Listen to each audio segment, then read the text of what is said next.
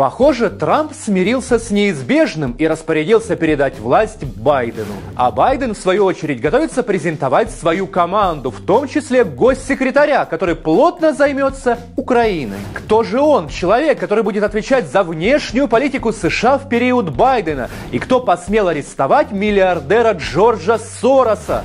Сейчас все расскажу. Меня зовут Глеб Ляшенко. Поехали. Поехали.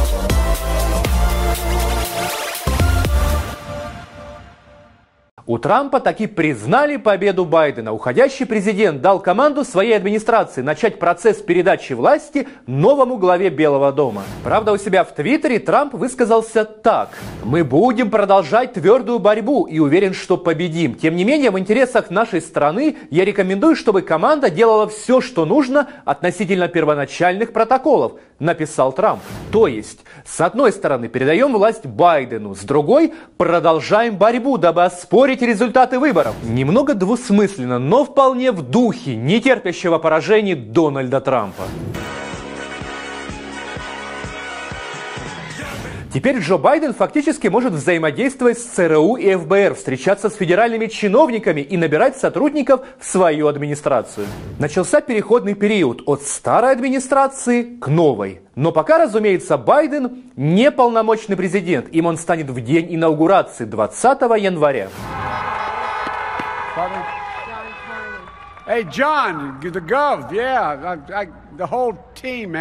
Новоизбранному президенту США 78 лет, и это остро ощущается. Трамп на фоне Байдена выглядел энергичным мужичком средних лет, а вот Байден выглядит глубоким стариком, которому публичные выступления даются с неимоверной трудностью. Коронавирус в этом году забрал, только в ходе вспышки он забрал больше ста лет. Послушайте, вот жизни, если об этом подумать, больше жизни в этом году, чем в любом другом году за последние сто лет. Знаете, друзья, как будто на свадьбе старенькому дедушке дали слово. Он мудро напутствует молодых, медленно, тривиально и нудно. Все его, конечно, смиренно слушают, дожидаясь, когда же, наконец, дедушка закончит свой банальный получасовой спич. Это и есть Байден, новый президент США. Чем-то похож на Бориса Николаевича Ельцина. Я ухожу.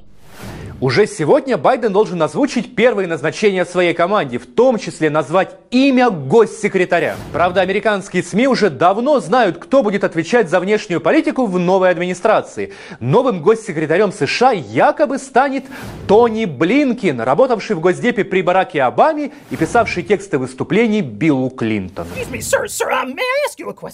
Hi, I'm, uh, I'm Deputy Secretary Tony Blinken from the State Department. Wow, you have a long name. Mine is short. I am Grover. Блинкен родился в еврейской семье дипломатов. Его отец служил послом в Венгрии, а дядя в Бельгии. После развода родителей переехал в Париж, однако высшее образование получил в Гарварде. После окончания учебы занимался юридической практикой в Нью-Йорке и Париже. Блинкин ярый фанат Битлз, играет на гитаре и даже пишет авторские песни. Талантливый человек, что и говорить. Grover, can you imagine how difficult it would be to have to leave your home? No, I cannot. I would never want to leave Sesame Street. I cannot imagine leaving my apartment or, or my pet turtle Rufus behind. Блинкин – давний союзник Джо Байдена. Во время предвыборной кампании он консультировал Байдена по вопросам внешней политики.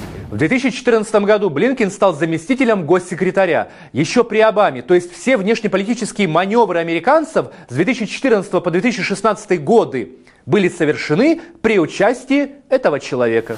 Действия России в Крыму в 2014 году Блинкин назвал большой ошибкой. Вот его слова. Я абсолютно убежден, что действия России в Украине – это стратегический проигрыш для России в будущем. Да, можно сказать, что Россия выиграла Крым, но при этом она потеряла Украину. Украина теперь едина в своей прозападной ориентации и ее чувство национальной идентичности глубже, чем когда-либо, говорил Блинкин шесть с половиной лет назад. В 2015 году Тони Блинкин прибыл в Украину с визитом и поведал, как украинские активисты рассказали ему о вызовах, стоящих перед ними, а он пообещал им безоговорочную поддержку Госдепа. Особенно тепло Блинкин отзывался о молодом и талантливом реформаторе, премьер-министре Украины Арсении Яценюке. Примечательно Примечательно, что Блинкен выступал категорически против поставок летального оружия Украине, которое американцы начали поставлять уже при Трампе. Интересно было бы услышать его мнение на сей счет сегодня, особенно учитывая воинственную позицию Джо Байдена, который хочет завалить Украину летальным оружием. А еще Блинкен говорил, что противодействовать России можно только санкциями, но если Россия выполнит Минские соглашения, то санкции нужно отменять. Вот такой он, вероятный новый госсекретарь США. Кстати, в американской правящей иерархии третий по статусу чиновник, имеющий влияние не только на внешнюю политику. Оно и понятно, ведь американцы постоянно путают внутреннюю политику и внешнюю. Для них весь мир США. Но была сегодня новость и покруче назначения Блинкина главой Госдепа. Канадское издание Conservative Beaver сообщило, что американский миллиардер Джордж Сорос арестован и в настоящее время находится под стражей федеральных властей Филадельфии. Якобы есть обвинительное заключение, согласно которому Сорос совершил ряд преступлений, связанных с выборами в США. Ему инкриминируют мошенничество с использованием электронных средств связи, кражу личных данных и повреждение компьютеров. В настоящее время Сороса допрашивают детективы ФБР.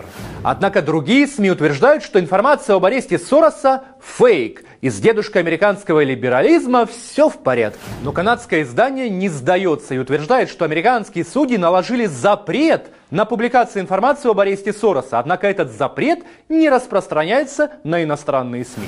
I think that uh, I've been blamed, for everything. I am basically there to, uh, to make money. I cannot and do not look at the social consequences of, of what I do. I am actually trying to uh, do the right thing. And sometimes what I do uh, has an unintended negative consequence, as it did in, in Russia. As a, as a competitor, I've got to compete to win. Знаете, друзья, у меня нет сомнений, что престарелый американский миллиардер причастен к мошенничеству, краже личных данных избирателей и фальсификации выборов в пользу Байдена, о чем пишет канадское издание. Я в этом не сомневаюсь. Но в то же время я не сомневаюсь, что никто Сороса не арестовывал. Кто ж его посадит? Он же памятник! Думаю, что ничего хорошего для Украины приход команды Байдена не сулит. Очевидно, что ситуация в Донбассе будет пролонгирована и заморожена, чтобы конфликт тлел, но не разгорался. Очевидно, что американцы будут давить на нашу власть, чтобы та даже не думала двигаться по пути Минских соглашений. Очевидно, что поддержка агентов западного влияния, наглых, в конец охреневших соросят, в Украине будет продолжена и даже усилена. А вот кого новая администрация в Белом доме хочет видеть президентом независимой Украины, здесь пока очевидности нет. Многие уверены, уверены, что при Байдене Порошенко дадут возможность свергнуть Зеленского и совершить государственный переворот.